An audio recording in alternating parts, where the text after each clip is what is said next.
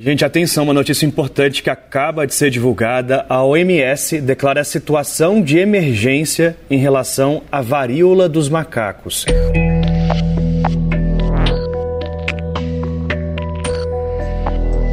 É oficial. No último sábado, a Organização Mundial da Saúde reconheceu que o surto de monkeypox, a varíola dos macacos, se enquadra como uma emergência de saúde global. Esse tipo de emergência, segundo a OMS, é um evento extraordinário que apresenta risco através da propagação internacional e requer uma resposta global coordenada. A organização classifica o risco de transmissão como moderado no planeta e alto na Europa, que concentra dois terços das infecções. A declaração de emergência serve principalmente para atrair mais recursos e atenção para a doença. Ao declarar a emergência, o diretor-geral da OMS, Tedros Adhanom, também expediu recomendações aos países. As nações foram divididas em quatro grupos, cada uma com recomendações específicas. O primeiro grupo é de países sem histórico de doença ou que não detectaram um caso por mais de 21 dias. O segundo corresponde aos países com casos recentemente importados. No terceiro estão os países com transmissão conhecida ou suspeita entre animais e humanos. E o quarto é composto por países que têm a capacidade de fabricação de vacinas e também de emitir diagnósticos. O Butantan estuda se inicia a produção de uma vacina contra a varíola dos macacos.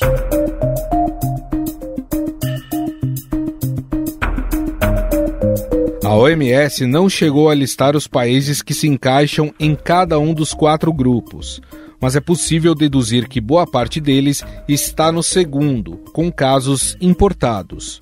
O Brasil, inclusive, se encaixa nessa classificação. Para esses países, a orientação da Organização Mundial da Saúde é de reportar os casos prováveis e confirmados, isolar casos infecciosos, fazer o rastreamento de contatos e considerar o uso direcionado de vacinas para pessoas em risco. Segundo a OMS, já são mais de 16 mil casos de varíola dos macacos no mundo. Até a última sexta-feira, o Brasil já tinha 696 casos registrados da doença e investiga outros 336.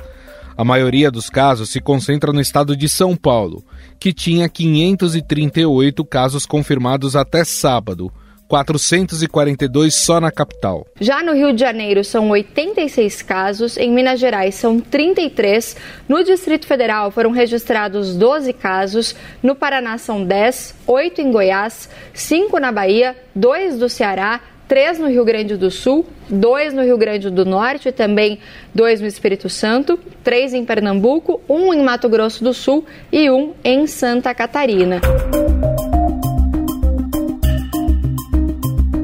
Especialistas acreditam que o vírus esteja espalhado para além dos casos oficialmente registrados, já que ainda há dificuldades de teste e diagnóstico. A OMS estima que 98% dos casos de varíola dos macacos notificados em todo o mundo seja entre homens que se relacionam com outros homens. A porcentagem engloba o grupo de homens gays e bissexuais, mas não se restringe a eles qualquer um pode pegar a varíola dos macacos. Isso a gente já sabe, mas no último surto registrado lá nos Estados Unidos, o vírus se espalhou predominantemente entre homens gays e bissexuais. As autoridades por lá afirmaram ontem que a maioria das pessoas afetadas relatou algum nível de atividade sexual.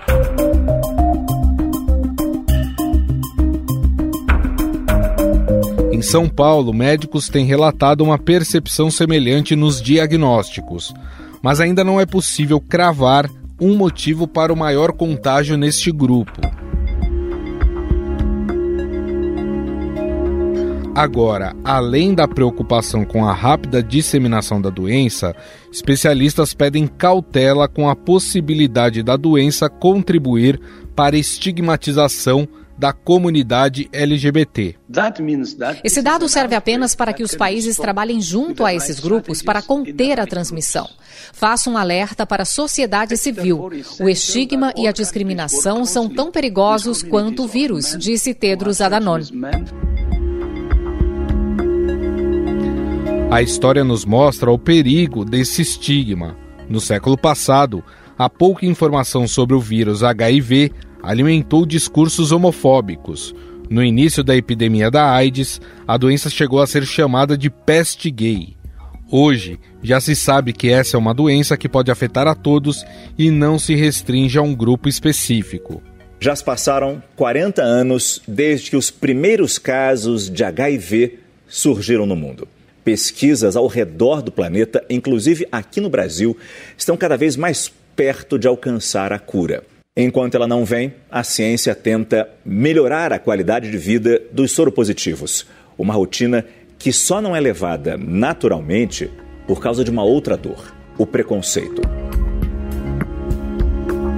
Afinal, o que já sabemos e o que a ciência ainda precisa descobrir sobre a varíola do macaco? e o que os erros cometidos em epidemias passadas nos ensinam sobre o perigo da estigmatização de grupos vulneráveis. Sobre esses assuntos, converso agora com o médico infectologista Hélio Baixa, membro da Sociedade Brasileira de Infectologia. Tudo bem, doutor? Como é que vai? Você está bem, Gustavo? Bem, tudo certo. Boa tarde, prazer estar aqui com vocês e com os ouvintes do nosso podcast do Estadão. Prazer é todo nosso, doutor. Bom, a OMS declarou a doença, né, a varíola do macaco, como emergência global. Isso quer dizer que, que ela é uma doença que hoje ela está de difícil controle ou é só uma questão de prevenção de fato?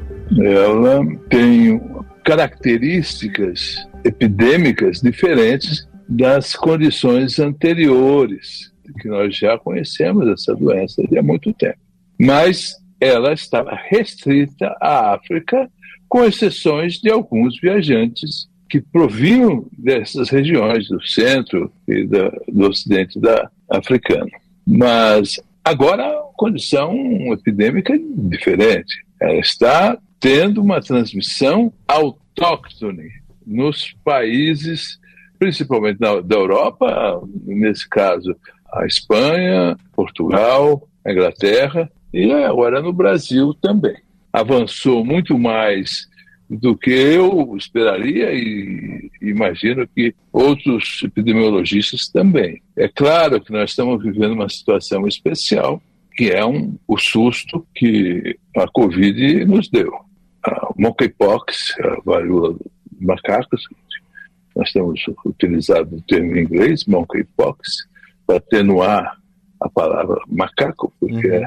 Ela não veio de um macaco, ela veio de uma outra pessoa. E isso é importante, porque às vezes as pessoas simplificam e acham que tem que matar os macacos, sacrificar os, os animais em função de, da doença. Não é o caso mas ela tem uma transmissibilidade muito abaixo do que temos no Covid e em outras doenças epidêmicas, e também uma, uma apresentação clínica muito atenuada quando comparamos com a varíola original até os anos 70. Eu cheguei a ter dois casos de varíola no, na minha experiência médica, era uma doença mais grave. Essa monkeypox é uma doença bem mais benigna do ponto de vista clínico e tem hoje muitas perguntas. Até agora nós não tínhamos essa expansão, que não é uma expansão acelerada, mas é uma expansão importante que até essa experiência nós só tínhamos no continente africano. É, e quando dizemos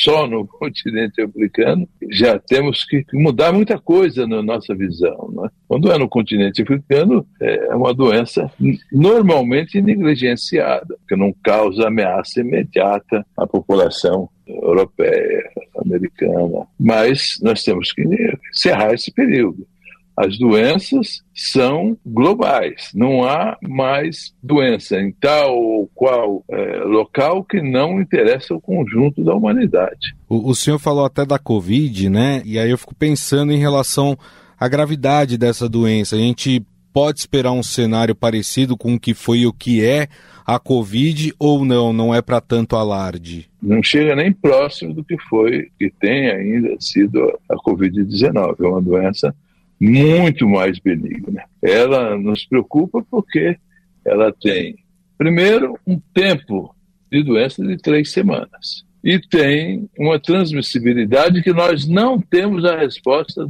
sobre o que aconteceu. Nós sabemos que a doença entrou no continente europeu em maio, na Espanha, onde houve uma festa que todo ano há, e uma festa onde deve ter circulado umas 80 mil pessoas no período de uma semana, pessoas oriundas fundamentalmente da Europa, e havia um, um participante que veio do continente africano portando a doença. E ali houve uma distribuição farta do vírus e na volta para o continente europeu, nós tivemos focos importantes na própria Espanha, em Portugal, na Inglaterra e alguns outros países. Essa doença, ela tem se disseminado, pelo menos nas primeiras informações sobre ela, entre homens que se relacionam com outros homens. Já há o porquê disso acontece, o porquê que esse público é o que tem sido mais contaminado?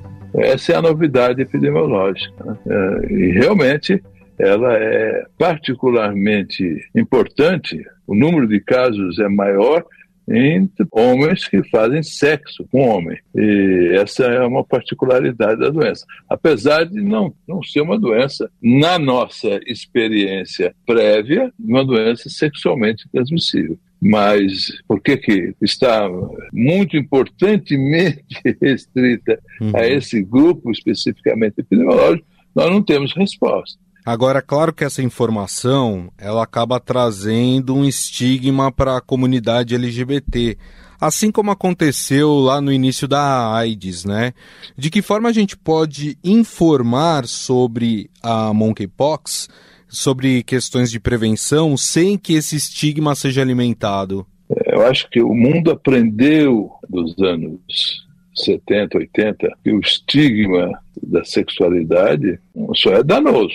Nós temos que ter solidariedade com os grupos atingidos. Nós não temos resposta definitiva a respeito de por que, que esse grupo tem sido atingido pelo monkeypox. E, essa, e esse é um desafio, e esse eu tenho a impressão que foi um dos grandes motivos para nós declararmos uma condição especial pela Organização Mundial de Saúde. Há coisas nessa epidemia do monkeypox que nós não temos ainda explicação. E isso tem que ter um investimento alto em estudos, em novos medicações, que existem algumas, mas ainda nós não temos experiência do uso maciço dessas drogas, e ela tem, ela tem essa característica. Não é uma doença necessariamente transmitida por sexo, mas ela é transmitida por contato corporal prolongado, tanto pele a pele como com roupas com pele. Isso a gente até lembra, né? Quem viveu aquela época, época que a varíola era comum no Brasil, as pessoas eram extremamente estigmatizadas, né? E no início do, do século passado, elas eram até separadas de suas famílias, colocadas em locais é, especiais. Hoje, com a quantidade de informação que a gente tem, é inimaginável pensar que a gente possa ter uma situação como aquela, né, doutor? A extensão da epidemia da varíola era muito maior e o nosso conhecimento, tanto epidemiológico quanto clínico, quanto rapidez de diagnóstico, é muito mais efetiva atualmente. Agora, por que, que essa doença tem crescido? Não de forma muito importante, não é, ela não é uma gripe, ela não é um, uma varicela, ela não é um, uma varíola é, tradicional, ela, ela tem avançado. No Brasil nós temos em torno de 600 casos em torno de um mês e meio que nós estamos convivendo com essa doença. Ela é, um, até aqui, com um avanço lento. Isso não significa que nós tenhamos que ficar ignorando a evolução da doença. Pelo contrário, nós quisermos que essa doença cause menos danos, nós temos que fazer uma educação em, saúde pública para as pessoas, elas saberem se defender da doença, e temos um investimento em diagnóstico e tratamento. A vacina que existe é a mesma vacina da varíola, que dá um grau de proteção importante, é a mesma, a mesma proteção da doença originária da, da varíola, mas essa, essa doença é protegida também pela vacina da, da antiga vacina da varíola. É que é uma vacina de vírus vivo, nós temos que ter, é, não é uma vacina para ser feita é, em massa. É, nós temos que aprender entender melhor a, o que está acontecendo e, e propor a, a vacinação da, das pessoas mais vulneráveis. Uma dúvida, doutor. A, a vacina, para quem já tomou a vacina da varíola, é necessário tomar novamente é, ou isso ainda não se sabe? Não se sabe. Eu tenho a leve impressão que a população que foi vacinada contra a varíola é uma população que foi muitas vezes vacinada, não era uma dose. Nós tínhamos, nós tínhamos que ter né, renovação da, da vacinação por períodos então, para ir para a escola precisava ter a vacina, para começar a trabalhar precisava fazer a vacina. É uma vacina que, que nós recebemos múltiplas doses, portanto, deve, deve haver memória suficiente para se defender daquela doença e dessa doença atual. O problema é que é uma parcela muito pequena da população. Nós fizemos vacina contra a varíola até o final dos anos 70, começo dos anos 80. Quando foi erradicado, nós suspendemos a, a, a vacinação contra, contra a varíola. É, a maior parte da população hoje é formada por pessoas que nasceram depois da, dos anos 80. Para a gente encerrar, doutor, nós vimos que o Sistema Único de Saúde aqui do Brasil é, se preparou bastante na época é, de combate mais intenso da Covid, né? E a minha pergunta é exatamente se o SUS está preparado também para enfrentar aí a monkeypox? Tenho a impressão que é muito mais uma questão de investimento técnico do que estruturas especiais. Quase totalidade do, dos casos não recebe indicação de fazer tratamento hospitalar. É uma questão de isolamento residencial. É claro que isso não é feito eh, de forma necessariamente simples no conjunto da população. O manejo dessa doença provavelmente não chega a ter a complexidade que, que teve a Covid-19. Perfeito. Bom, nós conversamos com o infectologista, o Dr. Hélio Baixa, ele que é membro da Sociedade Brasileira de Infectologia, a quem eu agradeço mais uma vez pela entrevista. Muito obrigado, viu, doutor? Sou eu agradecer a você, Gustavo. Bom trabalho. Um abraço. Estadão Notícias.